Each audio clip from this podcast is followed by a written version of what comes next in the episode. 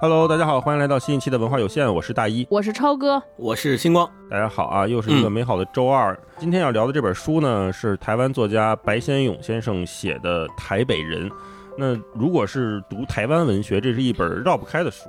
对，另外一个层面，它有意思的是，所有人看完这本书都会觉得，哎，他写的好像跟台北人没有关系，他写的不是台湾的人，他写的是另外一群人。是。啊，我们其实在过去几年读过一些台湾作家的书，那如果按时间顺序来做一个梳理的话，可能我们读过朱西宁的书，嗯，他是一九二七年生人，就是解放前了啊。对，然后读过三毛女士的书，是她是一九四三年生人，相当于是在二十世纪五十年代四五十年代的时候的。啊，我们也读过当代小说家骆以军先生的书，他是六零后。那我们今天读的白先勇先生的这本《台北人》呢，他是三七年生人。其实他的出生大概可以放在朱西宁和三毛之间的这个时间段来看，因为他恰好比朱西宁晚了十年出生，然后比三毛大概早了六七年出生。嗯，对他和我们读过的陈映真是一代人，对吧？哎，对，我们还读过陈映真的《夜行货车》，对吧？也是一代人。那我们能看到，就是在不同的代际当中，这些人去写当代小说，而且是短篇作品的话，嗯，回应的时代问题会有明显的变化。今天我们就想通过《台北人》这本书来聊一聊，看看他在讲什么。然后我们读完之后，每个人可能都。会有不同程度的感动吧，反正我看的时候是非常感动的，尤其是看到后面，我会觉得他真的是一个有大爱的人。这个我们放在后面展开聊。那嗯，更有意思的是，也是让我好奇的，就是他三七年生人的人，大概现在已经呃九十多岁了哈，在我们面前写东西依然是一个年轻人的状态。我们也觉得白先勇好像一直都不老。那台北人对我来说，他一直 他也更像，我总觉得他是一个大部头。然后在读这本书之前，我老觉得这应该是一个挺厚的书，所以迟迟的没有勇气打开它、翻开它说去看一看。但这一次，咱们阅读书有一个顺序的、逐渐的好玩的启发，是读了流俗地之后，我们开始想说，哎，好像会想到《太尉人》这本书，因为都是讲我们说的大多数人到了一个小地方、少数群体的生活状态。那读着读着台北人呢，我们又想，他好像跟菲兹杰拉德写的了不起的盖茨比又有某些程度的异曲同工。对，所以我们在这儿也先跟大家预告一下，就是我们下一周的节目会读了不起的盖茨比这本书。嗯，我们可能也会再提到台北人这部作品啊。那我们今天就先直接进入这本书，让星光给我们介绍介绍台北人这部短篇小说集讲的是什么样的故事。嗯，好，呃，白先勇先生的这本《台北人》呢，是一九七一年的时候出版的。他一共有十四篇短篇小说，是集结了他写于一九六零年代在《现代文学》这个杂志上面发表的这些小说。而《现代文学》这本杂志呢，是他在大学的时候和他的几个同学一起创办的杂志。这十四篇短篇小说呢。呃，长短不同，写作技巧呢也有有所不同，但是他们的题材都是关于一九五零年代从中国大陆来到台湾的形形色色的那些人们和他们的生活。所以刚刚大老师介绍的时候说，我们看他的题目叫台北人，但仔细去看每篇文章里的这些人物形象，发现他们好像不是土生土长的我们所认为的台北人。他在台北人的十四篇短篇小说里面，其中的部分文章，在一九六七年的时候，在《狄仙记》。这本呃小说集里面有过收录，咱们现在叫大陆迁台的外省族群在台北的生活。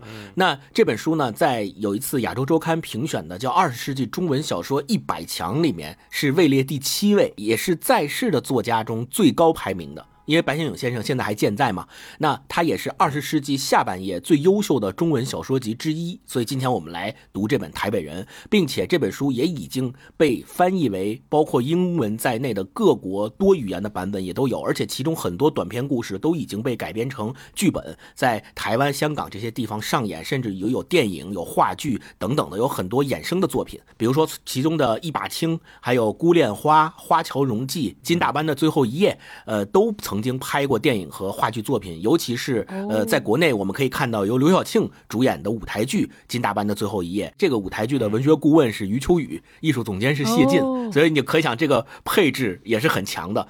那台北人其实我们前面说到了，他讲述的都是一九五零年代大陆迁到台湾去的这些人物的故事。我们仔细看这些文章里面，白先勇对他们这些人来自的大陆的省级是特别明确的指示的，比如说来自于上海的、南京的、四川、湖南的、北平的、广西，对他们之间的贫富其实是很悬殊的，行业也非常的不相同。但是这些人有一个共同点，就是没没有一个人他们不背负着一段沉重的、斩不断的往事，跟过去的牵绊是非常非常重的。短篇小说集的卷首语。就写了这样一句话，说纪念先父母以及他们那个忧患重重的时代。那接下来我们就可以好好的聊一聊什么叫忧患重重的时代，他是怎么通过他的这四篇短篇小说去表现和记录那个他认为的忧患重重的时代的啊。然后最后我还要说一点，就是很多人呢会把白先勇先生的这本呃《台北人》跟詹姆斯·乔伊斯的《都柏林人》这本名著相提并论，他们认为这两本书其实在小说上是有呃很强烈的对比意味的，其中。的阿拉比那篇短篇也是举世公认的杰作。都柏林人目的也是要提供一面镜子，叫爱尔兰人好好看清楚自己的真实面貌。那我们根据这个，也可以在读《台北人》这本短篇小说集的时候，也可以来对比着看一看。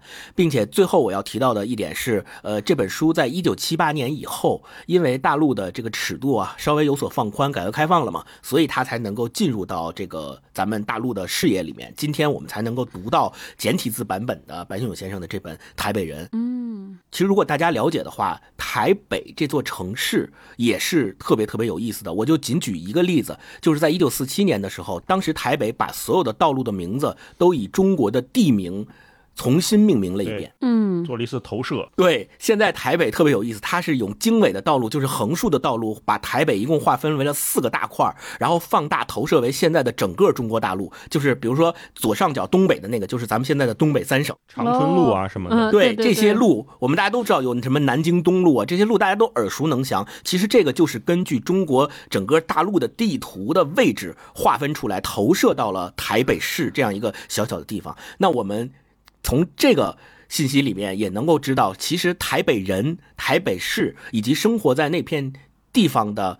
这些外省来的中国大陆迁过去的人们，他们为什么会有这样的一种寄托？他们为什么会把中国大陆的这些地名都投射到那个小小的城市里面？他们为什么会有这种举动？他们想要通过这种举动来表达什么？我觉得这个可可以是我们接下来再跟他们一起去思考这件事情。对，一个非常重要的线索。对，嗯嗯，很重要。嗯嗯，那我们接下来就请超哥再介绍介绍白先勇先生。白先勇先生他其实出生的日期是一九三七年七月十一号。就这个日子，大家记忆犹新，因为七七事变就发生了四天之后。白先勇其实先生就出生了，就为什么说七七事变这件事儿要和白先勇先生离得这么紧密的连接？对，就白先勇先生整个他的一生，其实就和整个中国的现代史有非常深的羁绊和牵连。就这个就不得不从他的身世说起。就白先勇先生的父亲呢是著名的将领，就白崇禧将军，所以他整个一生经历过特别高光和特别低落的整个家族的这种。风云史其实也是整个中国的近代史的一个缩影，所以我们才能看到台北人为什么会有那么多这种所谓上就上流社会的这种宴请啊，这种觥筹交错、非常华丽的。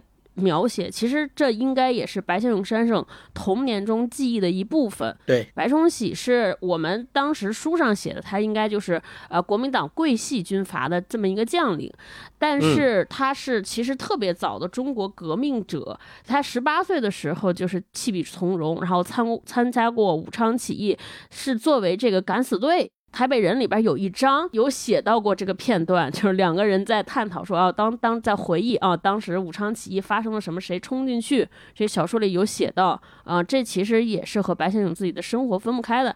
他的父亲参加过武昌起义，也拜见过孙中山先生，而且在这个三七年抗日战争爆发之后，他父亲也是功勋卓著，就在淞沪会战，还有后边的台儿庄大捷，整个在抗战过程中都表现非常神勇，就日军都称。白崇禧为叫什么战神？嗯，因为抗日战争之后，白崇禧就在国民党军队中的地位飞升。其实白先勇的家庭在那个时候应该来到。抵达了整个家庭的人生最高光的时刻。那随着抗日战争的结束，国共内战的展开，因为白崇禧和蒋介石的政见不合，所以来到台湾之后，他爸就被边缘化、被排斥，就是在政治上几乎是有权无实。到最后，他们家就是处于一个被软禁、被监视的状态，因此就一下子家道从最高来到了最低。那这个时候。白先勇先生，他他本身从小首先是要随着这个风云的变化，他们一家就不停的在他经历了人生的漂泊。呃，从出生于广西，从广西来到了上海，又经历了南京，最后随着战事的不断演变，就从南京。在香港、台湾这些地方辗转，到最后他又从台湾去到了美国，所以他整个的人生是在不断的漂泊的过程中的。第二是他从小到七岁的时候罹患了这个肺病，那个时候医学不像现在这么发达，所以他被迫就和家里人隔离。在那个隔离状态下，一个七岁的小孩儿只有他一个人，外界都没有人和他玩儿，所以我觉得应该也对他的这个性格产生了一点点的影响。嗯。就他的人生确实是经历过非常大的这个大起大落。就他在小的时候，都是我看了他一个访问，十三幺许志远老师访问他，他说他小小的时候就是在宋庆龄家跟宋美龄姐妹、宋氏三姐妹玩，这起用咱们现在话说起点非常高。但对，然后他写的这本《台北人》。是他二十多岁，在三十岁左右这个时间就写出来，所以也是在非常年轻的时候，他的能力就是他的写作也达到了一个高峰。他这本书应该是写的过程中都是二十五六岁很多篇写的。他说我自己都觉得再不可能写出来超越这个作品的这些著作了。大概在一九六九年左右。对他的人生影响特别重大的一个亲人母亲就离世了，那大概是他人生第一次开始面对生离死别，就他的人生遭受了很大的撞击。他母亲去世之后，他守丧了四十天左右，然后就直接去了美国。对，那也是他最后一次和他爸爸白崇禧见面，然后从此他自己是一个人。这是他人生前半段。那白崇禧先生的人生后半段，我觉得有一个关键词就可以。可以，我们斗胆给他贴了一个标签，我觉得他就是特别像是一个。逆行者为什么是逆行者？就我们来想说，他的出身很好，然后他的写作生涯那么快就来到了高光时刻，感觉这个人如果再写，再继续写下去，应该就是著作等身，对吧？就是前途无可限量。但是他接下来用三十年的时间都在做什么？就是在做昆曲和《红楼梦》的普及和推广。他在美国教了三十年《红楼梦》，然后剩下他经常往来于中国大陆来是推广昆曲。牡丹亭对，在推广牡丹。丹情，然后大家又很好奇，说为什么他要做这件事儿？白先勇先生自己认为，他说：“哦，这两部著作是影响了我们中国文化审美的一个特别重要的一个。”文化遗产，那我希望让年轻人来把这些遗产好好继承、发扬光大。所以他所有的时间都在做这件事儿。为什么就特别像逆行者？因为他当时在做这件事情的时候，大家可以想想，就我们整个社会都是在想我们怎么变成像西方那样，对吧？我们经济上快速发达，然后呃，我们整个社会就是承袭了五五四五四运动之后的传统。对，我们要看看西方，我们要更注重那些学习先进的东西。但只有白先勇先生一个人站在那儿为中国的传统文化鼓与呼，那个身影就他有点孤单，但又感觉他特别勇敢，所以特别像是一个逆行者。对，这大概就是白先生的生平。他现在也在写作，而且他确实在写作上有非非常高的成就。就我们现在说的，呃，今天会读到的，呃，台北人，就刚才西光说，他应该是五四运动。之后，呃，百大小说里边的位列第七，排在他前面的都是就是鲁迅啊，鲁迅先生《呐喊》是第一名，然后后边还会有什么呃沈从文、老舍、张爱玲、钱钟书，钱钟书是第五，然后是茅盾啊，子夜是第六啊，然后他也写过话剧，他也写过长篇，他尝试过各种体力的写作，包括也写他父亲的回忆录。每一种体力他都驾驭的非常好，就几乎没有失败过，所以他就很多人称为说他其实就是个写作天才。但这样一个写作天才，却早早的 就是从事了艺术教育和普及，没有继续啊，没有那种频繁的写。对，小说上面封笔了。嗯，对对对，就可见看出来，我觉得他的人生真的就是挺值得大家琢磨的。就是许志远当时采访他时有句话我印象特别深，说啊，您的性格就是又 smooth，smooth 就我们现在说啊，这个人很平和，但其实又充满了叛逆。嗯，对，你就看他的事就特别叛逆。些看上去不那么合时宜的事情。对，这大概就是白先勇先生的简单的人生。如果大家对白先勇先生感兴趣，我特别推荐大家去看一下《十三幺》第一季的最后一集，就是徐远和白秀英老先生那个谈话和对话，你就看到这个人对于那个《红楼梦》的喜爱，对他他家庭和他父亲和母亲关系的这种呃回答，还有他到底怎么看待中国传统文化。他是一个一直在美国教授中国文化的人，他对于我们的传统文化、传统艺术的那种看法和见解，我觉得就看完那部那个访谈之后，对理解《台北人》这部小说集有特别重要的线索作用。嗯，首先像超哥所说的，呃，白先勇先生在后面的时期里面，就渐渐渐渐的小说创作很少了，开始去做这个中国传统文化的推广，包括他在昆曲上的努力，比如最著名的青春版《牡丹亭》，在中国大陆也上演过好多轮，我也曾经去看过。然后还有包括他认为对他影响一生最重要的小说就是《红楼梦》，也出版过白先勇细说《红楼梦》。这些作品，第二点就是要是提到的，就是他的信仰。呃，他们白家还有白崇禧，他的父亲本身是信回教的。对，回族是信回教，也就是咱们现在所说的伊斯兰教。虽然他家里是回教出身，但他自己本身后面呃接触过不同的宗教之后，对佛教更有认同感，所以他后来就笃信佛教。他自己的信仰是佛教信仰。一开始的时候，他本来有一个梦想是想参与兴建三峡大坝工程，所以他的第一志愿呢是报了。水利工程系，后来第二年发现兴趣不合，才转学了这个外国文学，转学了英国文学系。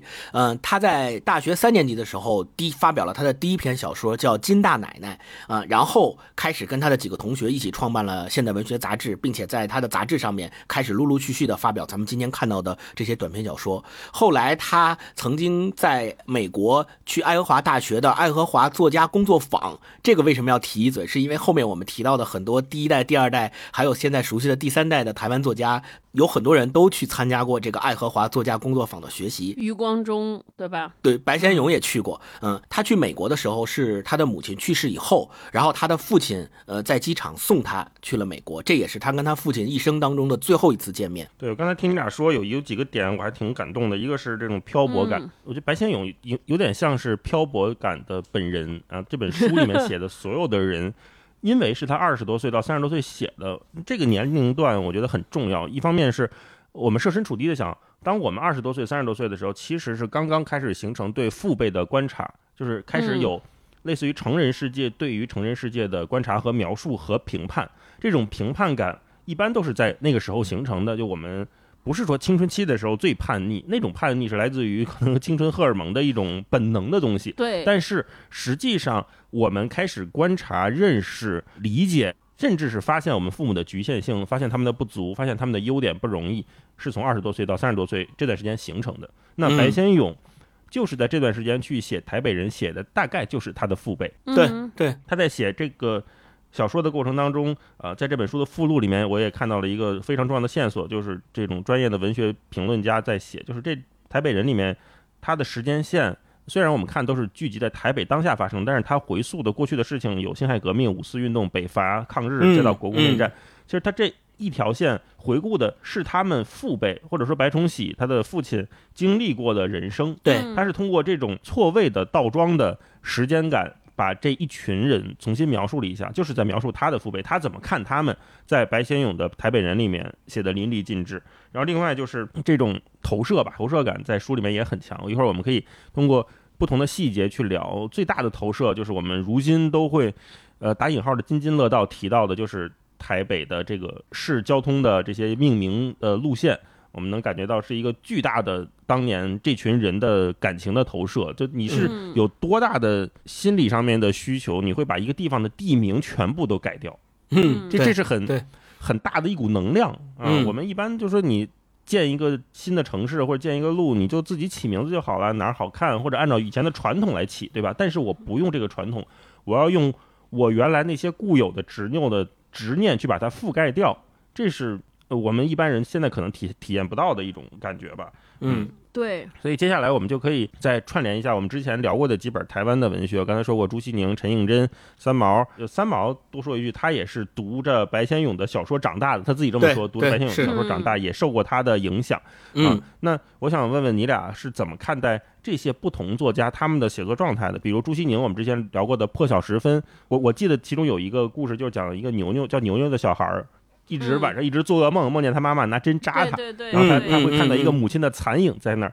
其实嗯讲的就是朱西宁这一批人，他们跟这种母体断裂的伤痛，就他已经失去了这个母亲的概念，因为他们已经到了台湾嘛。他会在想，那大陆对于他来说，他好像是被抛弃了，或者是断掉了。那陈应真他三七年写的《夜行货车》，我们读的可能是那种现代化和资本冲撞出来对人的挤压。我们当时说这个工作的意义到底在哪里？我们其实，在 上班是个大大的骗局。嗯对一个三七年的作家的笔下，看到了我们现在每个人的身影。这种现代化和人的关系是在他书里面处理的。然后紧接着到了四三年出生的三毛，他更关注到个人的内心，他去嗯探寻流浪远方、自我存在的看世界意义。嗯、对，对他要去看世界了，他要离开这一块土地了，他不再囿于自己过去的这些东西，或者说过去父辈的那些东西对他来说好像变得没有那么重要了。然后再到我们说的六零后这一批七零后作家骆以军啊、这些人，那他们在凝视自己的内心，就是这个世界对他们来说的新鲜感好像已经被。某种新的技术打平了，或者被被某种新的信息已经填上了之后，我要怎么用小说家的身份面对这个世界？他去凝视当代人的内心的那个黑暗的内核，他去写这些东西。我想知道，那你们在读白先勇的《台北人》的时候，你会把它放在一个什么样的脉络中去去聊它呢？去看它呢？啊，嗯超哥，读这这几位台湾文学大师的作品的时候，就读到一种熟悉的感觉，熟悉的共通感。一种是我觉得他们特别善于写小人物的小故事。就他们没有那种特别宏大的，就是有特别强烈起伏的那种人生，基本上写的就是嗯自己生活的很少很小片区、目力所及之之内的这些普通人的一个生活的切面。比如台北人，他其实就是可能就是写写了一个宴席、一场堂会，嗯对吧？一一一场饭，甚至到后来就是。更打引小号的一老一少的故事，对 对对对，或者是一次谈话，对吧？两个同学没有见面的一个久别重逢后的谈话，就感觉那个片段特别小。大家想想，如果拍成电影的话，可能就是一两个房间特别小的场景就能把这个故事交代了。但是他们在这些小人物和小故事上，就是安放的那个大的母题都非常宏大，就是比如说历史、历史的那个沧桑感，还有时空的巨变。都安放在这些小人物和小故事上身上，所以我觉得无论他们是从技巧上，还是从写作处理能力上，我觉得都很很棒，我非常喜欢。这是第一种嗯相似感。第二呢，我我读他们的小说之后，都有一个就是那个词儿叫漂泊感，打打引号的，就各种各样的漂泊，好像一直在给自己的灵魂或者内心找一个地方去安放它。我觉得他们一直在找寻，到底才能在哪里是我的归宿，哪里能让我这些我到底属于哪儿？嗯台北不是我的家，我的家乡没有霓虹灯。真的真的是这种感觉。你看，嗯我们读台北人的时候，特别特别感触深。就很多人，他们都是从上海、南京，包括广西，从各个地方来。来了之后，每个人探讨的，每个人谈论的，都是我现在这个生活过得跟跟过去没法比。就大家都是时间来这个地方停滞了。都停留在我之前所生活的城市和我城市那段生活，对，所以大家就说，那我来这儿之后，他都是要在台北这个城市想方设法再来还原和构建、重构过去的生活。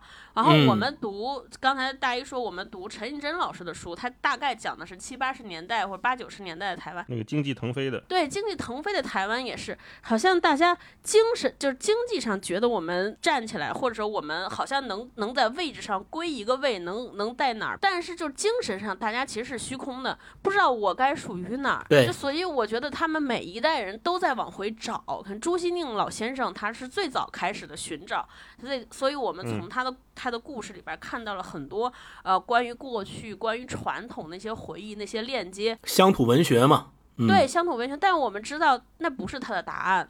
他觉得可以从这儿出发，但是通向哪儿他不知道。呃，他只是给我们提供了一个回忆。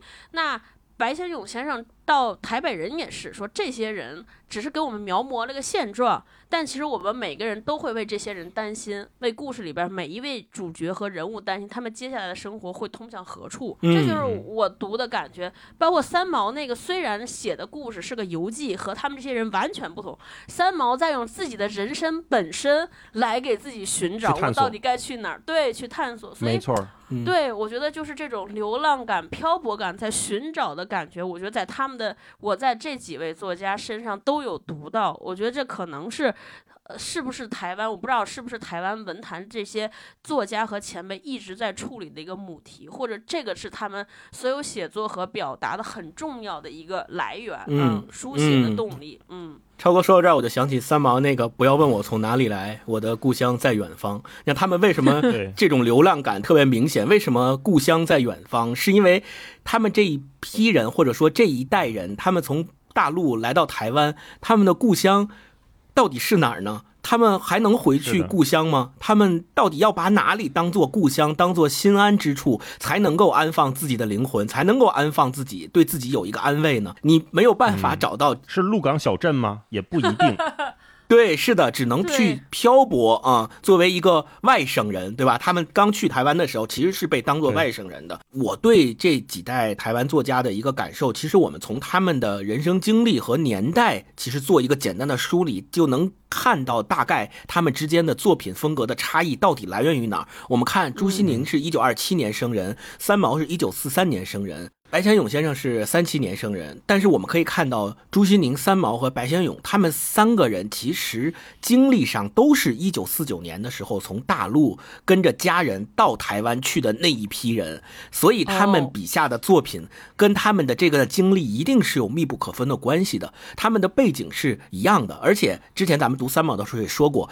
最初，他以陈平这个署名发表的文章，也就是最开始发表在白先勇主编的《现代文学》杂志上的，然后他才开始陆陆续续的发表今天咱们看到的那些文章，创造了一个咱们说的充满传奇色彩、瑰丽的浪漫的世界。这个也是白先勇先生给他的一个评价。我们再说这个骆以军，骆以军是一九六七年生人，他跟之前这三个作家的不一样的地方就在于他没有一九四九年从中国大陆到台湾去的这段经历了，所以我们现在认为他属于第三代作家。那中间还有一个第二代作家，也是出生在台湾的本土的作家，就是张大春、朱天心，就是朱西宁先生的这个女儿，以他们为代表的这一批作家，他们是在五七五八年的时候出生于台湾眷村的。我们今天为什么要提到眷村这个概念？实际上，我们熟悉的很多台湾文艺界的这些人，他们都跟眷村有着密不可分的关系。眷村指的就是一九四九年从中国大陆到台湾的那一批军人的家属家眷们生活在一起组成的村落。我们现在就管他们叫眷村。其实，在中国大陆可以就叫家属区或者叫家属院的，可能是有这样的一个概念。军队大院。对，没错。那他们在眷村出生的这个生活经历，也一定会对他们的文学作品是有影响的。我们看现在看张大春的文文章，看周朱天心的这些作品，也是一样的。骆以军属于第三代，他受到了张大春和朱天心的影响，因为他在上大学的时候，张大春就是他的老师嘛，所以从他们的师承关系上来讲，骆以军他写的文章，为什么我们现在看是说更多的从内来去挖掘内心深处的东西？他为什么不再去写呃张大春和朱天心那一代的人所关注的那些议题？这个可能是跟他们的生活经历和时代的背景是有非常大的关系的。而且骆以军在二零零七年的时候也去美国参加过咱们前面说到的这个爱。爱荷华写作计划跟白先勇是一样的，他们接受到的小说方面的文学方面的技巧训练，其实也是有师承关系的。那我们现在来看。呃，白先勇先生的这个《台北人》，首先就是在叙事技巧上，白先勇先生的这本《台北人》里边的每一篇短篇小说，最开始的时候，他就进入这个节奏特别的快，他总是会设法用一个旁观者的眼睛来观察这个事态。他不管是写金大班也好，还是去写这个尹雪艳也好，然后他就全程是用这个旁观者的口气在叙述。但是我们会发现，这个旁观者不是完全的第三者视角，他有可能还会是这个当事人，就是说。说着说着，可能他自己就开始叙述了自己的故事。有的时候，这个旁观者呢又变得非常的虚，所以又出现了这种全方位的视角。包括比如说这个呃《游园惊梦》，也是他用了很多蒙太奇的手法在里面去描述整个参加宴会的过程当中的一些所思所想和他的心态变化。那这种在一篇小说之内常常去转换这种叙事的节奏和叙事的方位。是白先勇先生的一个特别独特的叙事技巧，也是我们在读这十四篇短篇小说的时候能够特别强烈的体会，就是他跟别人都不太一样，他的不太一样的点就在于这儿。另外就是他的语言特色，我们会发现他在这里面描述了很多中国大陆来的各个省份的人，然后他都会用这个他们本身的方言的叙述方式来讲，虽然可能他这个方言落在纸面上，你看起来他是一个。白话了，没有太多的方言的痕迹，但是我们会发现他在讲述节奏，他的人物形象在讲这段话的时候，如果你。他是湖南人，你就用湖南人的那种讲话的节奏去讲他说的这段话，还是能够非常感觉到他是真实和贴切的。他的方言的运用是很得心应手的，并且他自己也说过，说他写对话绝对是要写真实生活里面的话，这个也是他的语言的特色之一。我觉得正是因为有了这种扎实和细致的语言系统，我们才能够从他的文章里面去读出的那种他想表达的真实情感，我们才能够跟他文章里面的这些人物去共情。对，我在读台北人的时候，我刚开始没发现，后来再看，我就觉得这个书名特别妙。嗯，台北人，台北是一个市啊，对对吧？一般我们说，呃，咱们比如说问超哥，哎，超哥你是哪人啊？超哥，我说内蒙人，对吧？一般都是用省份来给自己下定义的。我是内蒙人，然后我再问的是，哎，那你是内蒙哪儿啊？啊，说内蒙包头，这个一般是我们常规去询问或者定义一个人来自哪里的逻辑，对吧？但是为什么这本书叫做台北人？对，这本书讲的台北人，这个台北用的太妙。他为什么不叫台湾人？为什么不叫台湾岛人？为什么不叫其他的什么什么人？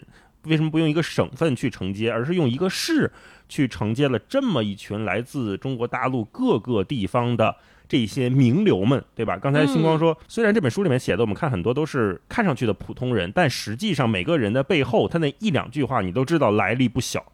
要么是以前的大将军，要么是以前的名流，要么是以前的大商人，要么是以前的空军飞行员，对吧？都是很厉害的一群人。但是就把这一群人重新定义成了一个台北人。一方面是现实层面的，就是刚才我们说很多大陆过去人定居在台湾，首选的首先是在台北，那就会有这么样一个眷村，就会有这种眷村文化。就像我们以前说。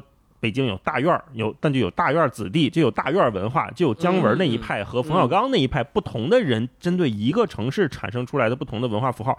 但是如今我们这一代人，或者说像铁锤这样的孩子长大了之后，他不可能再有所谓大院文化这个东西在，因为那个时代已经结束了，没有那样的社会形态了。他要面对的是新的自我的新的问题。可能会有学区文化 啊，对 对。然后另一方面，我觉得就是一个非常精妙的文学上的对撞，就是不管你以前是一个四川人、江苏人、东北人，还是哪个省份内蒙的人，我们一般习惯用省份来定义的时候，省份是我们的计量单位。但是在这群人里面。在这本书里面，你必须把他们四川省、山东省、东三省、江苏省就塞塞挤挤，把这么一群刚才我说又是有一定身份的人压缩到台北这么一个市的群体里面。台北作为一个其实没有那么大的城市，它容纳了、接纳了大陆这边来自五湖四海的人。对，台北是一个容器。那这些人他被迫的，他必然要失去自己的身份，在这里要重新建立对自己的认识。这个是整本书所有人他们都在面临的一个困境吧？那有些人处理的好，有些人处理的快，你看上去他可能就自洽的更容易一些；有些人可能就一直在自己的梦境中逃不出来，他就会不断的唱起那段游园惊梦啊。有些人可能放弃抵抗了，他活的就没有那么如意了，他可能就是在某一个除夕拎着两瓶酒到一个老战友家去跟他。的孩子拍着胸脯说：“只有像叔叔我这样胸口掉了一块肉，才配台台儿庄战役。”那刚才我们也说台儿庄战役这个东西，这件事情白崇禧将军是参与了的，对吧？那其实这个人他某种程度上就是自己父辈的投射。你到这儿了之后，就这群人到了台北之后，这群台北人还是东北人吗？不确定了。你可能会成为一个台北人，那你是成为了一个台湾人吗？成为了一个台湾的原住民吗？也没有，你也不是赛德克巴莱里面描述的那种原住民，嗯你永远都是一个外省人。就现在，我之前看看骆以军的很多作品，他也会自称说，我就是外省人的后代，我就是一个我爸爸是外省人。就这个外省人，可能已经从一个我们当年讲，也许有些偏颇的标签，变成了一个客观的描述，就是嗯我是一个外地来的，我是这么一个族群。当然，现在这个外省人已经不像当年写作的时候那么的敏感，被人排斥或者当做异类了。这个时代在发生变化，所以你就看，从一个中国大陆五湖四海的各省各样的人，各省各样的厉害的人被压缩到台北，成为了一群失意者之后，这群嗯人在这么台北这两个小小的字，在这一个市里面产生了那么多的故事。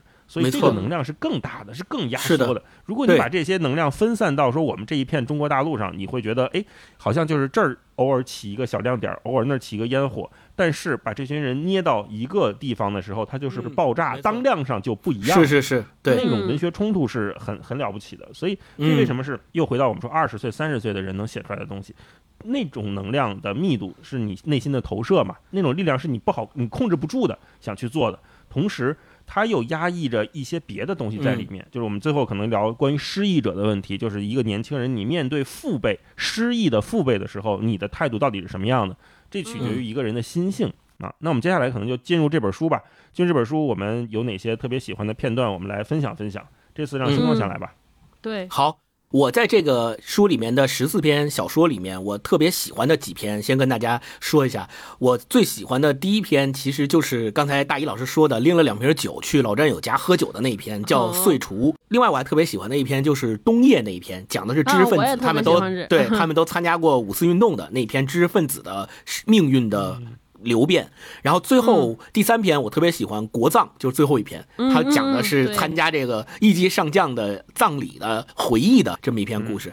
呃，我就先跟大家分享一下，呃，《岁除》这篇文章里面的段落。这篇文章里面有两个主角，一个主角叫赖明生，就是这个老兵，已经退伍了。然后另外一个主角是刘营长，就他赖明生拿着酒到刘营长家去过除夕，讲的这么一个故事。这篇段落写的是对话啊，特别，我觉得写的特别的有场景感。他是这么写的：说老地台，赖明生豁然立起，把刘营长按到椅子上，粗着嗓门说道：“这杯酒。”大哥是要和你喝的，但是要看怎么喝法。论到我们哥俩的情分，大哥今晚受你十杯也不为过。要是你老地台把大哥拿来上供，还当老长官一般来敬酒，大哥一滴也不能喝。一来你大哥已经退了下来了，二来你老弟正在做官，一个营长说大不大，说小不小，手下也有好几百人。你大哥呢，现在不过是荣民医院厨房里的买办，这种人军队里叫什么？伙夫头。赖明生 说着，先自哈哈大笑起来，刘英也跟着他笑得发出了尖叫声。赖明生又在刘英清亮的头皮上拍了一巴掌，说道：“你笑什么，小子？你莫错看了伙夫头。你赖伯伯从前就是当伙夫头当起官来的呢。所以我说，老弟，你堂堂一个营长，赶着个火夫头叫老长官，人家听着也不像啊。”对，就这一段，他是特别好的，把那个有过非常辉煌的过去的故事的，但是呢，现在已经老了，甚至连酒可能都喝不动了，这样的一个形象，他把这样的一个形象的人在酒桌上的表现，以及说话的那种风采，都表现的淋漓尽致。我看到之后，就像是他一起参加了他们这个宴席，看着两个中年人，看着两个长辈在那儿互相推着。你敬他，他敬你，然后在推酒、推杯换盏的过程当中，还在互相诉说着过去的辉煌，还有包括呃，大一老师前面提到的，他讲他说台儿庄那段也是让我读起来非常感动的。我读呢，既有一种心酸，就是我觉得这些人他们有这么辉煌的过去，但是现在你看他们在讲他们那段历史的时候，只能在酒桌上以这样的方式去讲，而且只能以好像喝的有点多了的方式才能讲出来，才能顺利的跟别人说出来。这个是我感觉到有点心酸的部分。另外一点就是，我觉得他们好像沉浸在自己的这段过去当中，没有办法出来。就他们的生活重心是没有未来的，你看不到他们对未来的任何构思和想象。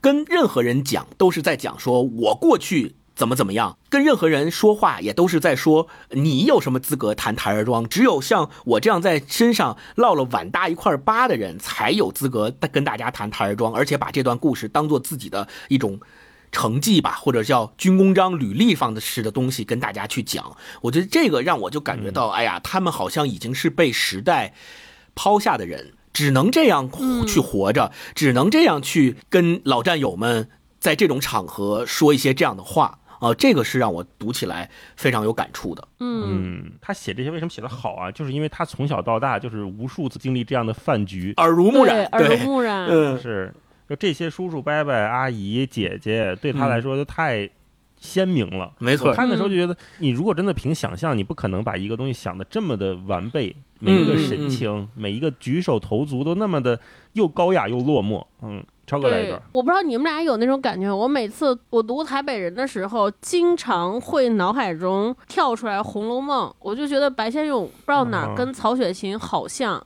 嗯嗯，满纸辛酸泪。就是首先，我觉得他们应该都出过，都出生于豪门，所以吃过见过，因此写的这些宴会也好，尤其写女性写的都超好。还有他们最后的命运，还有我觉得他们俩都属于那种我出生在这种富贵家，但好像早早就预先预感到了这个时代的这些破败，还有这些人的悲惨命运，因此他就好像一直是一个特别冷静的，冷眼旁观这一切。就我看着，但是但是我也不说话，我知道最后一定是走向悲剧的，就是这种感受。我每次读的时候就经常读出来，很像啊，经常经常读的。很相似，我给大家分享一段，就是整个小说的开篇第一篇文章，叫《永远的尹雪燕》。我特别喜欢这一篇，还有后边还有一把青，就他们都是在讲上海名媛两位名媛来台北之后的变迁和变化。尹雪燕呢，就是被时间封存了，一直是一个不老的神话。就他大概就是承接了所有的这些名流们对于上海的那段最繁华的社交生活的回忆，就活灵活现。我给大家念：尹雪艳总也不老。十几年前，那一般在上海百乐门舞厅替他捧场的五陵年少，有些头上开了顶，有些两鬓添了霜，有些来台湾降成了铁厂、水泥厂、人造纤维厂的闲顾问，但也有少数却升成了银行的董事长、机关里的大主管。不管人事怎么变迁，尹雪艳永远是尹雪艳，在台北依旧穿着她那一身蝉翼纱的素白旗袍。一惊，那么浅浅的笑着，连眼角也不肯皱一下。尹雪燕着实迷人，但谁也没能道出她真正迷人的地方。尹雪燕从来不爱擦胭抹粉，有时最多在嘴唇上点着些似有似无的蜜斯佛陀。尹雪燕也不爱穿红戴绿，天时炎热，一个夏天，她都浑身银白，净扮的了不得。不错，尹雪燕是有一身雪白的肌肤、细挑的身材、容长的脸蛋儿，配着一副俏丽恬静的眉眼子。但是这些都不是尹雪燕出奇的地方。见过尹雪燕的人都这么说，也不知是何道理。无论尹雪燕一举手、一投足，总有一份世人不及的风情。别人伸个腰、蹙一下眉难看，但是尹雪燕做起来却又别有一番妩媚了。尹雪燕也不多言，不多语，紧要的场合插上几句苏州腔的上海话，又中听又御帖。有些荷包不足的舞客攀不上叫尹雪燕的台子，但是他们却去百乐门坐坐，观观尹雪燕的风采，听她讲几句吴侬软语，心里也是舒服的。尹雪燕在舞池子里微仰着头，轻摆着腰，一经是那么不慌不忙地起舞着。即使跳着快胡步，尹雪燕从来也没有失过分寸，依旧显得那么从容，那么轻盈，像一球随风飘荡的柳絮，脚下没有扎根似的。尹雪燕有她自己的拍子，绝不因外界的牵引影响到她的均衡。就分享这一段，我第一次看的时候，我我第一遍读读这篇文章的时候，我就觉得哇，尹雪燕是真的美。后来第二遍读的时候，我会发现，其实尹雪燕代表了很多人们精神符号。这也许他当时在上海的时候并不是这样，可是因为只有一个尹雪燕，她身上凝集了人们所有对那个时代的幻想，因此就是用人们的想象又把她武装的更美了。就是这些是她真实的美，还是人们想象中的美？因为尹雪燕不能老，尹雪燕不老不美了，就意味着他们的过去不辉煌了。对，所以所以银雪院必须是这样的，就成了他们一个精神符号。哦，我读到这段时候，就我再读的时候就觉得哇，写的好好啊，我就太喜欢了。嗯嗯，是。整个这一篇的全书的第一句话“银雪燕总也不老”，就是整本书的主题。嗯，一个人怎么可能不老呢？看这本书的时候，就会想：是他自己不觉得老，还是旁边的人不觉得老，还是所有人都不想面对那个老？老对，在我们的客观的世界里面，时间是不可能不流动的。但是你用。整本书的第一句话就告诉我们，有一个人总也不老，那一定是哪里出了问题，对吧？那 那我们换一个角度讲，就是老带来的会是什么呢？也许是对失去的恐惧，也许是对未来的呃无望，也许是对身边离开的这些人的不忍直视。而且更重要的就是，当所有人都沉浸在这么一个梦里的时候，会怎么样？所有的这些人会做什么样的事情？就是顺着这第一句往下全篇展开的这十四篇小说会做的事情。看的时候，我会觉得银学院永远。总也不老，它它很像一个科幻小说的设定，一种我们说剥夺了记忆的那种高概念，投入到一个文学里面去做思想实验一样。就是说，假如这一群人所有人都不觉得自己在变老，那这个台北这个市就像米格尔街一样，这里面的人会发生什么样的故事？而且外人会怎么看他们？嗯嗯，你说它现实也好，你说它强设定高概念或者科幻也好，都说得通。而且我们作为读者，或者说我们投入到白先勇，他写作者，他是一个二十多岁的少年，长大的时候看这群人的时候，当我们看到一个真实的世界，可是真的所有人都拒绝面对，不想看到这个真实的世界的时候，这些父辈们在他眼中是多么的脆弱，多么的不堪。对，而且这些人还要尽所有人之力去维护那么一个脆弱不堪的荒谬的梦境的时候，我们作为读者，我们作为下一辈的人，作为新的一群年轻人，他们都会长叹一声，唏嘘一声，或者说鄙夷一下就走了，或者说不在乎。就像那个碎除那那一篇里面，两个老兵正在慷慨激昂的说：“那台儿庄是我们打下来的，多么的牛逼什么的。”对对。那然后边上的小孩说：“我要去放孔明灯。”就是下一代人已经完全不在乎你的这些光荣了，你们的那些刻骨铭心的伤痛、成就、勋章，不如一个孩子要去放一个孔明灯重要。对，没有什么所谓的传承啊，所以我就觉得哇，尹雪燕这一篇就一开始这一句话就足以奠定这本书的文学史地位。没错，没错，我是很喜欢。嗯，本来我也想分享这一段。我分享《一把青》里面的一段吧，这个是我觉得挺感人的一块儿。一把青呢，其实讲的是，呃，一个飞行员的故事，或者说一个飞行员跟他的家庭的故事，两代人吧。主角是一个飞行员教练，他有一个飞行员学生很优秀，就如果是正常的好好的学习训练，他应该能成为一个很不错的飞行员将领。但是这个男男生这个飞行员因为喜欢上了一个女孩子，就投入了爱河。但是他的投入爱河会让自己的行为变得很荒谬，或者说是很 疯狂，导致他跟这个女孩都被学校纷纷开除和降职了。那后来这个男生去参加了战役，这个女孩成为他的夫人，在家里面就一直跟他的师娘一起等这两个男人的回家啊，就是这个师娘的另一半，也就是这个飞行教练嘛，相当于两个人都纷纷上战场去了。那他们在等这些家里的男人回家的时候，会偶尔接到电话，说：“哎，有可能今天下午他们在附近作战或者在附近呃驻扎训练，有可能能回来半天儿。”他们得到了这样的消息啊，得到这样消息之后，就说郭枕离开后，朱清一步远门也不肯出，天天守在村子里。有时我们大伙儿上夫子庙去听那些姑娘们清唱，朱清也不肯跟我们去。他说他怕错过总部打电话传来郭枕的消息。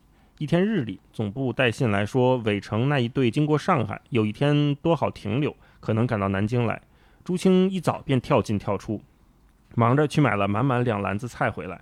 下午我经过他门口，看见他穿了一身蓝布衣裤，头上系了一块旧头巾，站在凳子上洗窗户。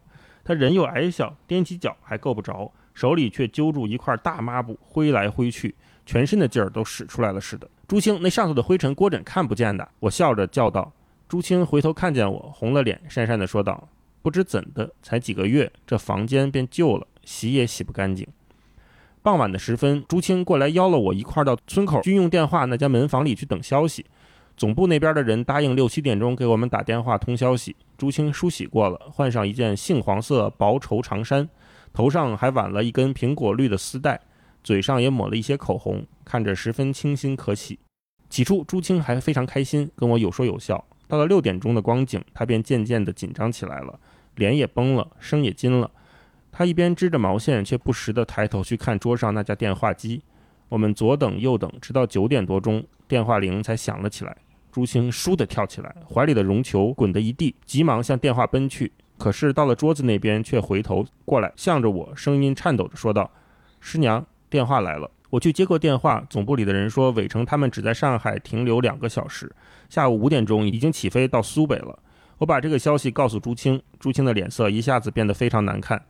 他呆站着，半晌没有出声，脸上的肌肉却微微的在抽搐。我们回去吧，我向他说道。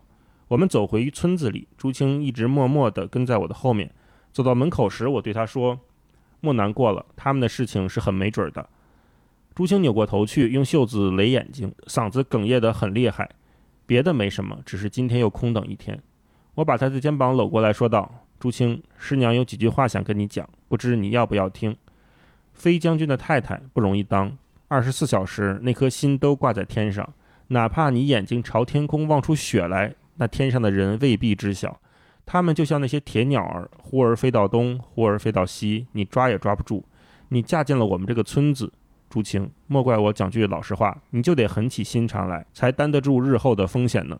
朱青泪眼模糊地瞅我，似懂非懂地点着头。我扳起他的下巴颏，笑着叹道：“回去吧，今夜早点上床。”民国三十七年的冬天，我们这边的战士已经处处失利了。北边一天天吃紧的单儿，我们东村里好几家都遭了凶讯。这些眷属天天到庙里去求神拜菩萨，算命的算命，摸骨的摸骨。我向来从不信这些神神鬼鬼。北城久不来信，我便邀隔壁的邻居来成桌牌局，熬个通宵，定定神儿。有一晚，我跟几个邻居正在斗牌儿，住在朱青对过的那个徐太太跑来，一把将我拖了出去。上气不接下气地告诉我，总部刚来通知，郭枕在徐州出了事，飞机和人都跌得粉碎。我赶到朱青那儿，里面已经黑压压挤满了一屋子的人。朱青歪倒在一张靠椅上，左右一边一个女人揪住了他的膀子，把他紧紧按住。他的头上扎了一条白毛巾，毛巾上红殷殷的沁着巴掌大的一块血迹。我进去，里面的人便七嘴八舌告诉我，朱青才一得到消息。便抱了郭枕一套制服往村外跑去，一边跑一边嚎哭，口口声声要去找郭枕。有人拦他，他便乱踢乱打。刚跑出村口，便一头撞在一根铁电线杆上，额头上碰了一个大洞。刚才抬回来，连声音都没有了。我走到朱青跟前，从别人手里接过一碗姜汤，用铜勺羹撬开朱青的牙关，扎实的灌了几口。他的一张脸像是划破了的鱼肚皮。一块白，一块红，血汗斑斑。他的眼睁得老大，目光却是涣散的。他没有哭泣，可是两片发青的嘴唇却一直开合着，喉头不断发出一阵阵尖细的声音，好像一只瞎耗子被人踩得发出滋滋的惨叫来一般。我把那碗姜汤灌完了，他才渐渐地收住目光，有了几分知觉。嗯分享这些吧。嗯。他有那种华丽的宴席，有那些晶莹剔透的东西，同时他也有非常惨烈的普通人的生活。就是我们能看到，你看上去光鲜亮丽的飞行员很酷，很戴着雷朋眼镜是吧？穿着飞行夹克走来走去，所有的姑娘们都想跟他在一起交往拍照。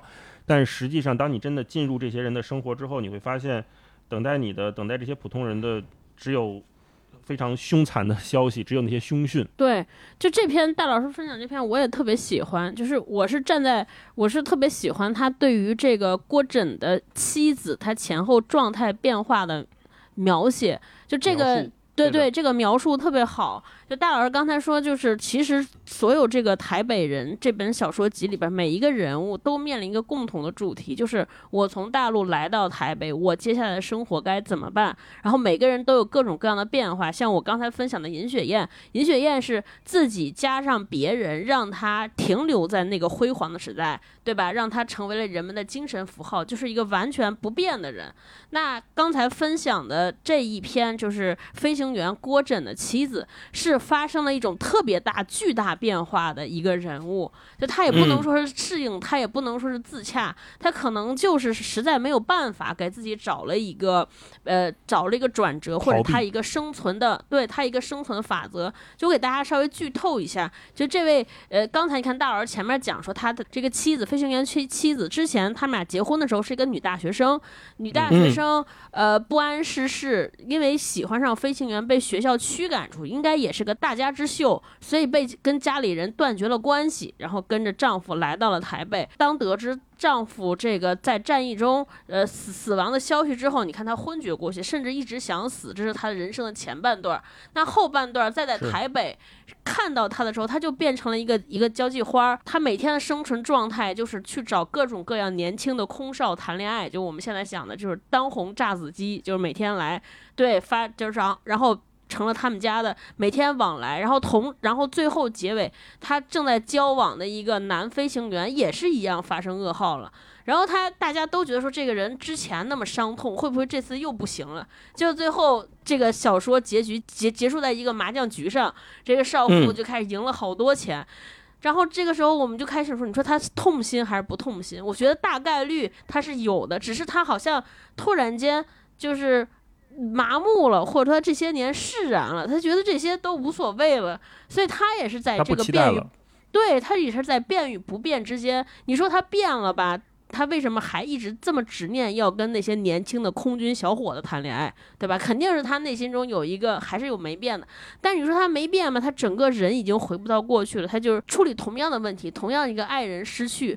爱人离世，他就完全变成了另外一个人，所以我就觉得写的特别妙，嗯。嗯。是嗯嗯，好，我们再来一轮吧，星光来一个，好，嗯，我再来分享一段，就是冬夜这篇里面我知识分子的那个故事，我特别喜欢，嗯。这篇小说主要讲的呢，就是呃，他们这几个同学都曾经参加过五四运动，但是因为时局的动荡，二十多年都没有见过了，人事已非。然后其中有一个主角，他在一个冬夜接待了他从美国回来的另外一个同学，两个人在他们家里面，对，两个人在他们家里面对坐，然后呃互相聊这些同学这二十多年以来的。身世的变迁，呃，有些同学已经因病去世了，有些同学已经在国外定居了，还有的就是，反正他们各自不同的选择，造就了他们不同的呃人生的结局。这篇文章看的我就是最后很唏嘘，就是这些人 他们曾经在年轻的时候怀抱共同的革命理想，一起参加了五四运动，仿佛他们年轻的时候一起参加运动的时候。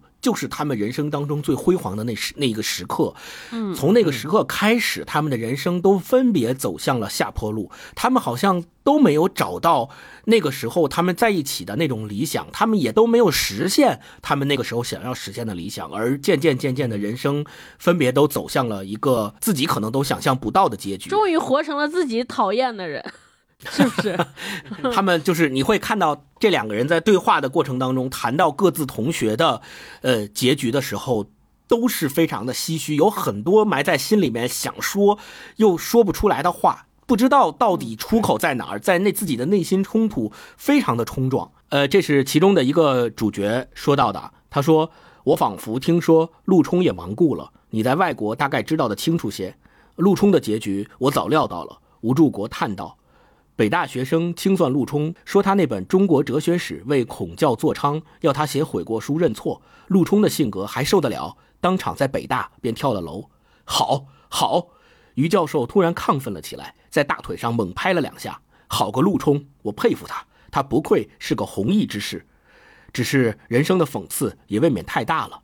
吴柱国唏嘘道：“当年陆冲还是个打倒孔家店的人物呢。”然后这段他们两个开始各自聊各自同学，从这段开始啊，你最后面还写到他们有些人在国外开课了，但是一样受到内心没有办法实现当初理想的那种冲击。后面还有一段就是这个吴柱国，海归大教授是在美国开课给美国学生讲那个中国的历史嘛，然后在课堂上那些美国学生们出去搞运动。然后吴祝国就在课堂上给跟他们说，呃，一九一九年的五月四号，一群北京大学领头的学生为了反日本，打到一个卖国求荣的政府官员家里，烧掉了他的房子，把躲在里面的一个驻日公使揪了出来，痛揍一顿。那些美国学生听得肃然起敬起来，他们口口声声反越战，到底还不敢去烧他们的五角大楼呢。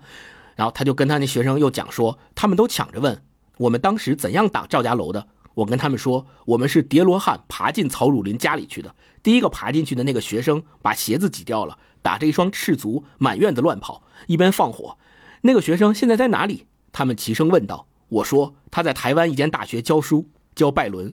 那些美国学生 一个个都笑得乐不可支起来。于教授那张皱纹满布的脸上突然一红，绽开了一个近乎同志的笑容来。他讪讪地咧着嘴，低头下去瞅了一下他那一双脚。他没有穿拖鞋，一双粗绒线袜，后跟打了两个黑布补丁。他不由得将一双脚合拢在一起，搓了两下。那就这一段，他其实吴祝国在给他的美国学生们讲的那个冲到人家家里打着赤足，一边放火一边打人去做运动的那个人，就是跟他聊的，在他面前的这个于教授。但你看现在的于教授是什么样子？现在的于教授是没有穿拖鞋，一双粗绒线袜，后跟还打了两个黑布补丁。就这种对比。就能够体现出他们的过去，在历史上，他们曾经是那么有理想、有抱负的青年，他们一起参与了那个运动。但是二十多年以后，他们在人生的际遇和流变当中，最后落到了一个什么样的结局？只能在某一间大学里边教着某一些可能都没有多少人去选的课程。我到最后读到最后就是唏嘘。你想，他们这些人，呃，死的死。流落国外的，流落国外，而且流落国外的那些，你说他在美国大学教历史，好像看起来很光鲜，但他自己并不觉得自己实现了自己的理想，他觉得自己这一生一事无成。他说：“我只能在美国去写一些什么中国唐朝的这种研究，发表一些这样的书。那些书在图书馆里面永远都没有人看，只能说考博的人。”做博士论文的时候拿出来当参考书看一看，说这又有什么用呢？这跟当初我们的理想没有任何的关联。我们当初理想好像在我们身上完全消失了，完全没有实现。那我们这些人当初的那些举动还有意义吗？他们就会有这样的一个思索和对自己人生的一种拷问。我觉得这种拷问可能比那些他们在现实的生活当中。没有能够取得所谓的世俗成功，更加的痛苦。我特别喜欢这篇文章的原因在于，白先勇他用寥寥数笔就勾勒出了那一代知识分子在时代背景的大变局下他们的痛苦、他们的忧伤、他们对理想不能实现的一种纠结。对我觉得这特别写的特别好，这篇我很喜欢。嗯。这篇我特别喜欢的是结尾，这两个人是属于在现实面前都是妥协了，在变化面前，然后最后有一段对话，就这个这两位同同僚，当年大学时候的同窗，现在一位是在美国教中国文学，一位在台湾教欧美英美文学，叫拜伦。然后俩人见面的时候，一开始对方彼此都认为对方很了不起，而自己啥都不是，然后就然后这个。在台湾的这位同学一说起美国的同学说啊，我好羡慕，说是还好你说我们这些人只有我们这些人都不行了，只有你在国外发表了那么多文章，在学术上有所成就，你坚守住了我们对于学术追求那个阵地。然后这个美国同学说啊，不不不，我写这些文章我自己个都看不上，没有任何用，我就是为了获得这个教职，要不是为了这个职称，我才不写呢。然后同时他又反过来跟那个留在台湾的人说说还得是你，我已经成了五。运动的逃兵，大概那个意思，对对吧？对对，还有你，只有你就还能。特别羡慕你们几个苦守着清贫，然后在就是在台湾教书，没有跑出去。然后这个人说：“我也想出去，我费尽心思想出去，但根本出不去。”有一次说申请了一个什么哈佛的奖学金，一个留学计划，结果腿还给摔折了。然后他还在苦苦哀求说：“我只休息几个月，我肯定能去。”对。是讽刺吗？我其实觉得不是，就是特别冷静客观的描描述一个现实，但这个现实让人觉得是又好笑又心酸又心痛。没错，就他们自己都已经羞于谈过去了，也不想让自己和过去挂上名，只有和彼此最好的朋友之前才能袒露，说我过得确实是不好啊，我根本没有活成咱们理想中那个样子。我觉得就这一段就特别好，嗯，特别唏嘘。对嗯他就是在一个不断逃离的过程当中，嗯从大陆然后到了台湾，从台湾又想逃离到美国，然后在美国的人又想逃回台湾，或者就想去别的地方，嗯嗯，也是围城吧，大家都互相羡慕。嗯，嗯，超哥来一段。哦，我分享一段我特别喜欢的，也是一篇叫《梁公梁父吟》。呃，两位主人公的人物，他其实是一对儿就职场上的前辈吧，就大概就是这种类似的关系。就是一位是老长官和他现任的一个后辈一起去参加了一位自己当年同僚的葬礼，从葬礼回来之后。呃，两个人就是一老一小之间发生了一段对话，特别有有意思，意味深长。因为这个老长官以前也是从大陆过来，也是名门之后，应该看样子的描写身份地位都很高。他是一个传统文化的固守者。但是呢，他去出席这个葬礼，他出席他朋友葬礼的时候，有有组组织一个隆重的治丧治丧委员会，可是发现他去世的同僚的儿子是一个从美国归来的年轻人，完全不守这一套，对他们过去的这些传统非常不屑。他其实，你想，大家想想，一个特别体面的长者，其实是想和他下属的年轻人来吐槽一下，或者至少来发泄一下心中的不满。可是他还是固守着当年的那些体面尊严，所以就整个这个对话发生的又又是就是那个气场，我觉得非常。微妙，他又有不快，可是他要压抑不快，还是要让自己得体，呃，大度。我给大家分享一下今天的功绩，倒也还罢了。虽说身后荣哀，也不能太离了格。我看梦养的那个男孩子竟不大懂事，大概在国外住久了，我们中国人的人情礼俗他不甚了解。那个后辈说，家继兄刚从美国回来，他对国内的情形是比较生疏一些。雷委员解说道。治丧委员会的人和他商量事情，他一件件都给驳了回来。我主持这个治丧会，弄得很为难。他是亡者的家属，又是孝子，我也不便太过专揽。后来我实在看不过去，便把他叫到一旁，对他说道：“当然，古训以哀戚为重，可是你父亲不比常人，他是有过功勋的。”开吊这天是国葬的礼仪，千人万众都要来瞻仰你父亲的遗容。礼仪上有个措施，不怕旁人误意，倒是对亡者失敬了。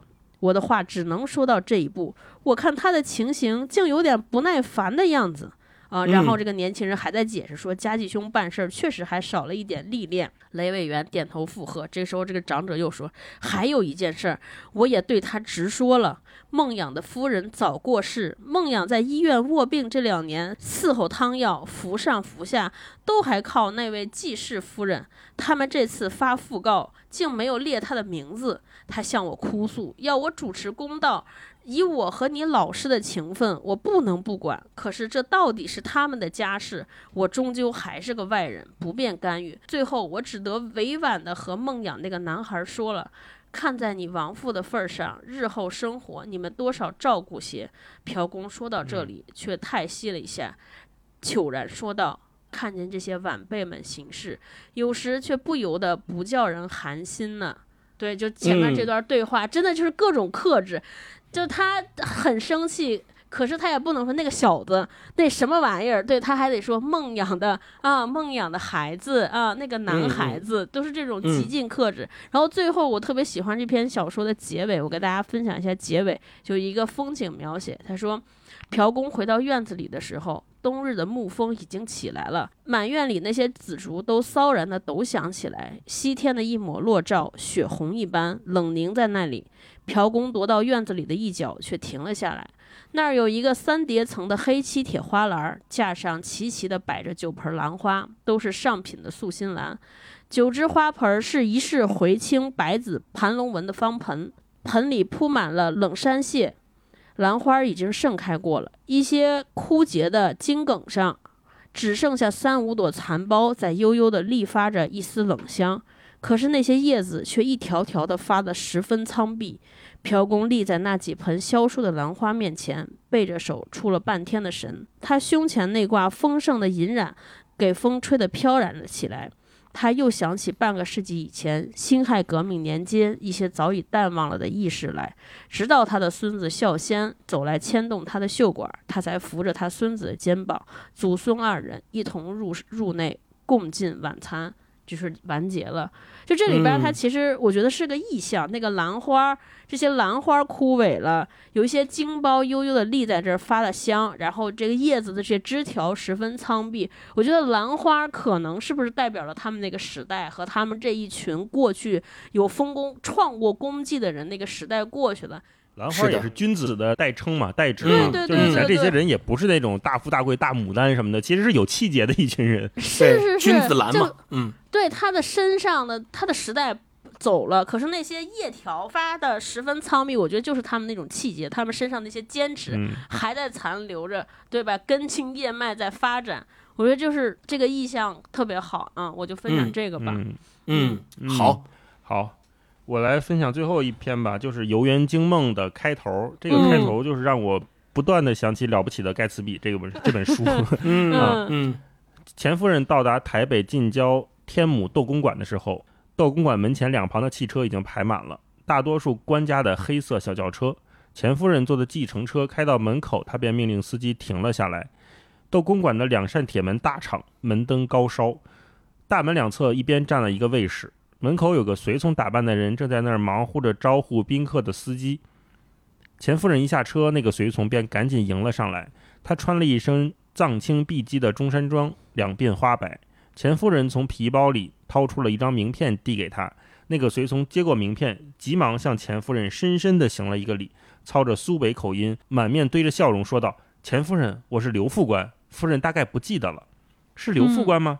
钱夫人打量了他一下，微带惊愕地说道：“对了，那时在南京到你们大悲巷公馆见过你的。你好，刘副官，托夫人的福。”刘副官又深深地行了一礼，赶忙把钱夫人让了进去，然后抢在前面用手电筒照路，引着钱夫人走上一条水泥砌的汽车过道，绕着花园直往正屋里行去。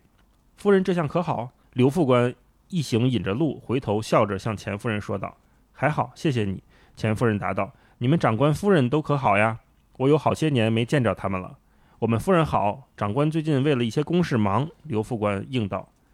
窦公馆的花园十分深阔，钱夫人打量了一下，满园子里影影绰绰都是些树木花草，围墙周遭却密密地栽了一圈椰子树。一片秋后的清月已经升过高大的椰子树干子来了。钱夫人跟着刘副官绕过几丛棕榈树。窦公馆那两层楼的房子便赫然出现在眼前，整座大楼上上下下灯火通明，亮得好像烧着了一般。一条宽敞的石级引上了楼前一个弧形的大露台，露台的石栏边沿上却整整齐齐地置了十来盆一排齐胸的桂花。钱夫人一踏上露台，一阵桂花的浓香便侵袭过来了。楼前正门大开，里面有几个仆人穿梭一般来往着。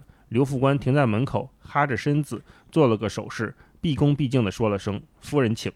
我就先分享这一段。嗯嗯，这里面有有几个字用的特别好，就是他前面说“门灯高烧”，这个“烧”是烧起来的烧，然后后面又是说“上上下下灯火通明，亮的好像烧着了一般”。这一个字就把那种热情的、浮华的、不顾一切的东西表现出来了。钱夫人又是一个有点落寞的人，就别人家都是坐着官家的黑色小汽车来的，只有她是打计程车来的啊。然后前面这门口这个随从打扮的人，本来应该是忙着忙着招呼这个司机的，就是司机是另外有一套人在接应他们。那钱夫人只有递了名片给这个随从之后，这个随从才说啊，原来是钱夫人，我是刘副官，你还记不记得我？我们之前怎么样怎么样怎么样？嗯啊，然后钱夫人。我们说，就像进大观园一样。我们刚才前面一直提到《红楼梦》，对吧？见到大大观园，就是眼睛已经不够用了，不知道该看哪里，哪哪都是满满的、密密麻麻的各种各样的对灯火呀，什么桂花啦，然后各种各样的树啊，然后月亮升起来，那个月亮的升起来的位置肯定也都是经过精心设计的。我我要排布我这个庄园，我的客人走到这儿才能看到一可能最漂亮的月亮。然后我在今天选择做一个大宴席，然后后面还有进了前厅。前厅只摆了一堂精巧的红木机椅，机案上搁着一套景泰蓝的平尊，一只观音尊斜插了几只万年青，右侧壁上嵌了一面鹅卵形的大穿衣镜。钱夫人走到镜前，把身上那件玄色秋大衣卸下，一个女仆赶忙上前把大衣接了过去。钱夫人往镜里瞟了一眼，很快的用手把右鬓一绺松弛的头发抿了一下。下午六点钟才去西门町红玫瑰做的头发，刚才穿过花园，吃风一撩就乱了。钱夫人往镜子又凑近了一步，身上那件墨绿杭绸的旗袍，她也觉得颜色有点不对劲儿。她记得这种丝绸在灯光底下照起来绿汪汪、翡翠似的，大概这间前厅不够亮，镜子里看起来竟有点发乌。难道真的是料子旧了？这份杭绸还是从南京带出来的呢，这些年都没舍得穿，为了赴这场宴才从箱子底拿出来裁了的。早知如此，还不如到鸿祥绸缎庄买份新的。可是他总觉得台湾的衣料粗糙，光泽扎眼，尤其是丝绸，哪里及得上大陆货那么细致，那么熟柔。看到这儿就是，你看他还有有一些小抱怨的，一个是说这个头发没做好，我下午刚去做头发，怎么一吹就给我吹乱了，对吧？一个精致的人的头发打起来了，肯定就显得有点落寞嘛。然后再往下说，看那个镜子，说觉得颜色也不对，说这个丝绸也没有大陆的好，还不如原来的那个，也是一种抱怨。那到底是绸子旧了，还是别的原因呢？是吧？还是心态的原因呢？还是这屋不够亮？嗯，反正每个人看起来都应该有不同的感受。是，我觉得他内心就很惶恐。因为他是从台南来啊，各种的不安。然后还有一段我特别喜欢，就是暗自 PK，就是那个主人来接他的时候，他就是斜眼看人家穿什么衣服，对吧？说然后自己担心我的旗袍是不是太长太长了，不够硬，过时了。对，就是这种对对焦虑 小心思。是。那我们这个片段就先聊到这儿。那这本书里面其实有很多，几乎好多篇都在讲打麻将、打牌，然后也。经常会提到昆曲的曲牌，这种华丽的舞会、堂皇的宅邸，穿插在整部小说里面特别丰富的一个经常出现的意象。就我想问，看到这种意象和写作的时候，会有什么样的感觉？就我看到第一次打牌的时候说啊，是一个娱乐，然后再看到最后，就看发发现这些人，呃，开心的时候打牌，不开心的时候也打牌，逃避的时候也在打牌，然后开这个大 party 的时候还是在打牌。不同的牌局有不同的理由组起来。因为我看的时候。这本书整体汇总给我的就是看上去都特别大，但是细细想起来又觉得特别小。是的，小是因为一切都是那么的微缩，大是因为一切又是那么的信以为真。我看到麻 将的时候，我就觉得这些人就是类似于在一个权力交易的盆景里面，在东风打东风打西风什么的，我还是需要一个觥筹交错的，需要一个权力交换的，需要一个输赢分明的一个台面。那这个台面最小能小到什么程度？就是这个四人坐在这儿的麻将桌啊。如果是拿梦境比喻的话，我觉得就是类似于《盗梦空间》似的，一层又一层。那第一层可能就是这些复刻的宅邸，这些宅邸估计也都是新建的，对吧？他们热衷的舞会宴席，所有人都假装是真的，就还像在当年一样。对，这种假装就是集体在做的那个第一层梦，那些金碧辉煌，那些觥筹交错，那些长幼尊卑，看上去都特别天然。但是我们知道，发生这一切的地方已经变了，不是南京府邸了，不是上海百乐门了，是台北长春路一个叫做碰巧又叫做仁爱东村的地方。这个碰巧又叫做，哎呀，我看的时候太喜欢这几个字了，这就是大师的写法，嗯，多么的视而不见，多么的掩耳盗铃，就是 哎。这个地方，哎，哎呀，我也没想到又叫仁爱东村，哎呀，可能叫顺口了，说，哎呀，你不说我可能都没想到，就是类似于这样的场景，就这样的小心思是所有人心里都有，但是不好意思戳破的。那白先勇他也没有戳破，他只是用了一个叫碰巧又叫做来帮这些人再挽留一点体面啊，就是啊，可能你也是没想起来，你也是没注意，又叫了仁爱东村。但是实际上内心的那个是什么，所有人都能看出来。就还包括像刚才我们说的“尹雪艳总也不老”这种设定，就这这样的一个短句子、一个词的运用，你就能看出来，所有人在这个梦境里面沉湎的那种状态、那种逃避的感觉。第二层梦境是什么？就是这个游园惊梦。游园惊梦，我刚才说这个里面有很多昆曲的曲牌嘛，那些昆曲他们唱的真的是特别好吗？当然里面肯定有行家，但是最多更多人只是票友。里面也说了，都是票友在组了一个局在唱戏。为什么如此郑重其事？是真的对传统戏剧那么的痴迷吗？还是他们只是为了进入一种自怨自艾的语境？就通过这些曲子，这些曲子背后更古典的故事，他们给自己塑造第二层梦境，就是更深的一层梦境。通过扮演。通过这些唱腔，我不是我自己了，我不是钱夫人了，我不是刘夫人了，我不是五妹妹，不是三阿姐，我变成杜丽娘了，我变成柳梦梅了。对，那为什么是《游园惊梦》作为最后一篇，或者作为这个标题吧？就是我们都知道，《游园惊梦》是《牡丹亭》里面的一段嘛，汤显祖写的。就是本身《游园惊梦》就是一个亦真亦幻的一个作品，三幕：游园、惊梦、寻梦。那第一幕就是钱夫人走到这个大厅里面在游园呀、园，第二幕就是惊梦，第三幕就是寻梦，就谜底就在谜面上。整本书也是带着我们不断的游园、惊梦、寻梦。那整本书就像、就像一个一层一层的梦境。你是成为你的杜丽娘，一直在花园里去寻找柳梦梅吗？还是你被你的母亲叫醒，说：“哎，别做梦了，你你该干嘛干嘛去吧。”你终身的抑郁成病，怎么样呢？就是他用这种游园惊梦这种传统的曲牌，又给自己加了一层幻境。这些幻境在白先勇笔下写出来了，然后在这些人身上，他也实际的产生了。我看的时候就觉得这些意象穿插起来真的非常丰富。我想知道你们嗯有没有这种感觉？啊嗯对超哥，我就确实特别喜欢牌桌，就打牌的这些意象，因为嗯你看刚才大老师其实说了四场麻将，就是在银银雪院，在银雪苑家有麻将，就大家都是在都是在打牌，可是随着、嗯一把青也有，对，一把青眼就是，可是随着打牌这个牌桌目的功用的变化，你会发现能够说明当时人们的身份和处境发生了多么迥然的不同。可能在大上海的时候，大家打牌，打牌的功用是社交，是为了构建关系。来到台北之后，大家很多上流社会还在打牌，打牌就变成了说我为了消磨时光，为了逃避。再到后来，刚才我跟星光分享那位那个老两位老教授的那个对话里边，这位老教授找了一个续弦了一个后夫人，这个后夫人每天也去打牌。你看他打牌时候在说什么？说我每天都能赢回来，对我挣回来钱给你买老母鸡。这其实是一个人境遇变化的特别大的说明。有钱人打牌完全没有一回是说为了我为了赢钱，就是大家就是为了坐在这儿觥筹交错，打牌就是打的本身是一种社交，是一个娱乐。只有生活不行的人才开始打牌，再到中间有一段儿呃，就是在在描写这些更底层人们生活，打牌就是为了赌博改变命运，而且是有人是为了赌博死在牌桌上，很多人暴毙在牌桌上，所以我就觉得这个很妙，就是为了一种死法。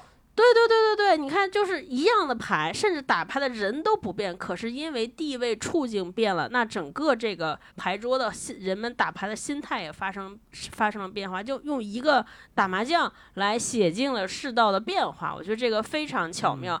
还有，嗯我觉得就是打牌是一个非常就是特别容易让故事发生的地方，因为打牌首先它牌局时间很长，你看今天我们。里边看了很多文章，牌局很多都是通宵打牌，你想当四个人，而且他参与的人也很多，不仅是打牌那四个人，还有看的人，还有旁边做饭的人，所以各人们以各种方式来参与进来，就这个故事就发生，而且还有牌桌上，还有牌桌下，对吧？我们当时看过的电影《这色戒》，这两个人的人物关系就是发生在牌桌之下。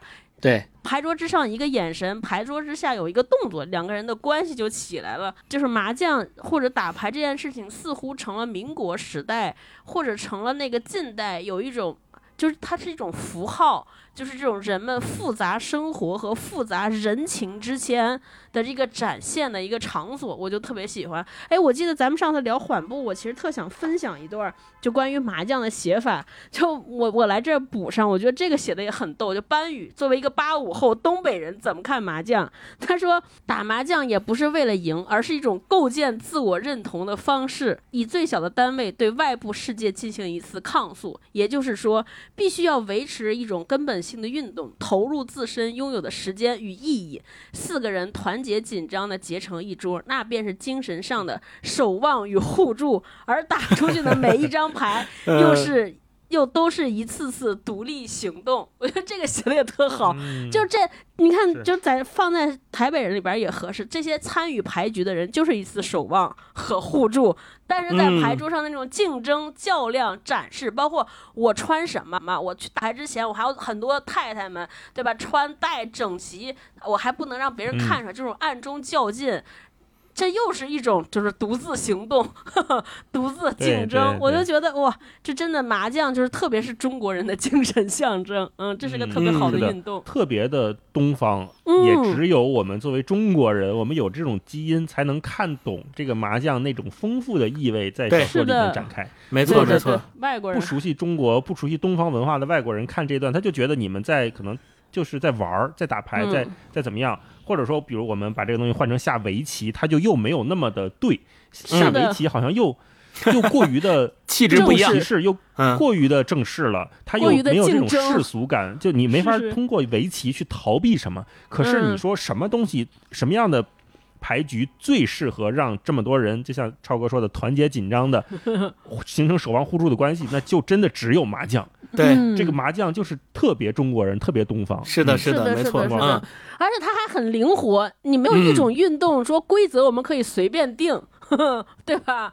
按 说围棋全世界下的都一样，但麻将不一样。可能他们他他们几个人就是上海人，就是上海的打法，这也更加加深了彼此小世界的构筑和连接。我看这本书里面他描写的这些物件或者说意象，实际上。呃，都在表达一件事情，就是这些人是被困在过去里边，没有未来。我们说牌照打，舞照跳。曲子照听，房子朱颜未改，似乎好像就能留住过去的美好和辉煌，但是那只是一厢情愿的自我安慰而已。就像大老师说的，他们似乎想要通过这些物件去躲避、去逃避、去逃避那些他们逐渐慢慢慢慢老去、慢慢慢慢失势，但是又无能为力的事实，或者希望通过这些重现往日的美好。比如说，他们之前在去台湾之前，在大陆可能平时的生活就是凑在一起打麻将，凑在一起。跳舞，凑在一起听曲子，对吧？那经常开办宴会，但是他们到了台湾之后，还依然想通过这些活动来重新重现往日的美好，就像他们没有经过这些变动一样。但是大家都知道，那只不过是一种幻想。他们就像是被淹没在时代中，无法回头，又无法前进，没有道路，也没有方向。只有来处却没有归途的那些被卡住的人，就是这些我们所熟悉的，在呃小说里面屡次提到的意象和物件，是证明了这些人可能还活着的最后一点可以抓得住的证据。我觉得白先勇是想通过这些东西来写出这个意象。嗯，对，刚才星光说那个，我就想起。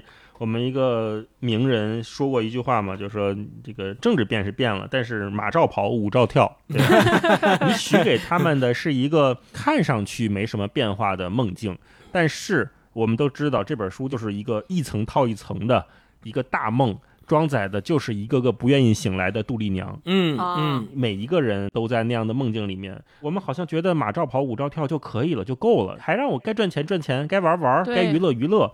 但是底层的那个东西变了之后，所有人都会慢慢意识到哪里不太对劲儿。最后，我想说一个，就是我们为什么觉得台北人，或者说大家都觉得台北人这部作品他写得好，他通过这些人的故事到底表现出了一个什么？我特别想把他和一部台湾电影联系起来，就是侯孝贤的《悲情城市》。哎，像侯孝贤还有朱天心他们这一代人，他们在做这个电影编剧和拍这个电影的过程当中，其实体现的也是那个时代的那些人。之间的故事，《悲情城市》可能重点突出的是说台湾的本地人和外省人之间的很多矛盾和冲突，他们在时代的夹缝当中生存的那些纠结、那些不安、那些生时代的变动。最后，可能《悲情城市》表现的也是一出悲剧，通过林姓这一家人的遭遇嘛。但是我们会发现，在这个过程当中，普通人的命运在这种轰轰烈烈的时代面前，总是。非常渺小或忽略不计的，就哪怕说像台北人里面所写到的这些人，他们总是尽力的，好像想要去挽回点什么，坚持些什么，抓住些什么，但是没有用。他们就像是那个奋力扑向风车的堂吉诃德，就往往只能当牺牲者和殉道者。更多的时候，可能他们连当旁观者的权利都是没有的。这可能就是每一个在书里面描写的这些普通人的悲剧。但是通过他们的每一个个体的故事，能够映照出的。是历史的荒谬和残忍，就像我们看《悲情城市》所能体会到的那种情感是一样的。你看，在《悲情城市》里面是一样的，也是描写了很多知识分子，而且在《悲情城市》里面出演这些知识分子的，都是在现实生活当中真的知识分子，像唐诺呀、张大春啊，他们。本色出演了《悲情城市》这个电影。所以，所以我说，我们其实是可以通过呃像《台北人》这样的作品来重新反思或者重新去追忆那个时代下每一个普通人他们在时代变迁当中的命运沉浮。这个东西其实是像超哥说的，我们读台湾作家的这些作品的一个共同的。共通的感受。星光说一个悲情城市，我也想到一个电影《甲方乙方 》，都是关于梦境的描写。《甲方乙方》里面有一段，我觉得真的就是另外一个时代、另外一个维度的台北人。那个我不知道你们记不记得，就刘震云演的那个。大龄的男青年找不到女朋友，后来他们让北燕扮演说这个阿依土拉公主要接见你，对对我为你我也回结实，就那个那段。嗯，最后他们有就是葛优跟冯小刚俩人坐在台阶上那聊天儿。嗯，冯小刚就有一段话嘛，我觉得说特好，就是说任何一副药都不能包治百病，就像一个患了绝症的。病得要死的人一样，你明明知道吗啡只能暂时减缓他的痛苦，甚至还会有上瘾的不良嗜好，你要不要给他注射呢？对吧？对，你是看着他在痛苦中挣扎不管，还是让他获得短暂的安宁？对。然后这时候葛优说了一句什么？他说：“那不能不管。”冯小刚说：“所以说，这个道德它不是空泛的，脱离对象孤立存在的。你给一个健康的人注射吗啡，那是犯罪。”而你给一个垂死的人注射吗啡，那就是最大的道德。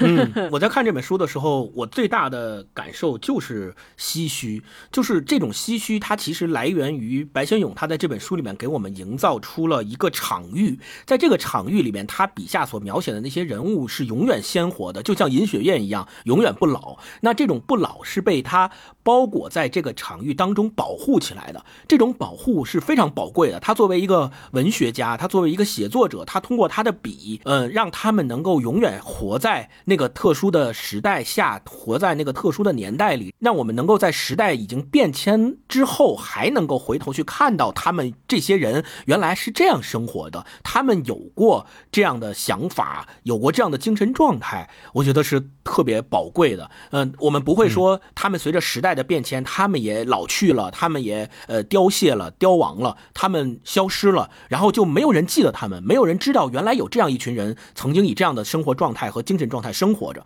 那我觉得这是非常可惜的。而白先勇通过台北人，通过他的笔，把这些人保存在了历史的记忆当中，并且让我们今天还能够看到他们，能够跟他们感同身受，甚至于对他们有一丝理解和同情。我觉得这是这本书最大的意义。我觉得整本书它就是一个更大的道德。我们最后说一个话题是白先勇在以什么样的眼光去看待描写这一群我们打引号的遗老遗少，打引号的这群失意者。嗯，为什么我们读的时候没有感受到那种特别强大的情绪，反而会有一种包裹感，有一种梦境感？这种梦境感也是白先勇在写作的时候为他们悲悯的保留着的一种感觉。嗯，对我读的时候没有看到批判，没有看到什么讽刺，没有看到那么那么尖锐的情绪，反而感觉的是一种呵护。这种呵护就是。更高的道德，嗯，我们一般带着一种狭隘的心态去看的话，那就是你活该嘛，就是谁让你遗老遗少，谁让你之前都耀武扬威的，谁让你之前都享受过好生活，那今天我们把你打倒了，踩上一万只脚，那就活该你倒霉。要么也可能是陷入一种另外一种情绪，就是过度同情，就是大声疾呼啊，你救救他们吧，可怜可怜这群人吧，能不能帮他们再做点什么事情啊？基本就这两种情绪嘛，就打到极端就两种，但是。一个写作者，一个表达者，一个愿意给这个时代去留下点什么东西的人，应该怎么处理这种良知道德问题？是白先勇在用《台北人》这本书跟我们在讲的事情。嗯，甲方乙方那段有点调侃的台词重合的是一样的，就是你知道面前病床上躺着的这个人大概已经无药可救了，他即将行将就木。那在最后的这一段日子里，你给他打几针吗啡。就让他做一个美好的梦吧。我觉得这就是台北人写给失意者们最好的一本道德之书。嗯，看上去是非常让人感动的。在每一个时代，我们都会有属于这个时代的不幸的失意者。我们以什么样的态度去面对他？每一个时代的人，可能从台北人里面都能得到不同的答案。对，嗯嗯嗯，好吧，那我们今天这《台北人》这本书就跟大家聊到这里，嗯也欢迎朋友们留言说一说读过这本书的感受，你是怎么面对失忆这件事情的？如果是嗯某一天这个所谓的好运气、偶然的好运气离开了我们，而且这种嗯离开是必然的的时候，嗯我们应该以什么样的态度来面对？如何自处吧？嗯呃对我们也会在评论区选出五位朋友送上。台北人的纸质书一本，这个理想嗯。国也新出了白先勇的一套书，这个装帧都非常漂亮，希望大家都能喜欢。呃，希望大家都有一个美好的不失意的未来。希望我们每个人都能对这种他人讲述命运能保有倾听的耐心，对吧？还有嗯我们能对他人命运有一种特别大的了解他们的热望和渴望和好奇，对吧？嗯嗯好，嗯。祝大好。家开心。对，，今天就聊到这里，我们下周再见。好，拜。拜拜。拜拜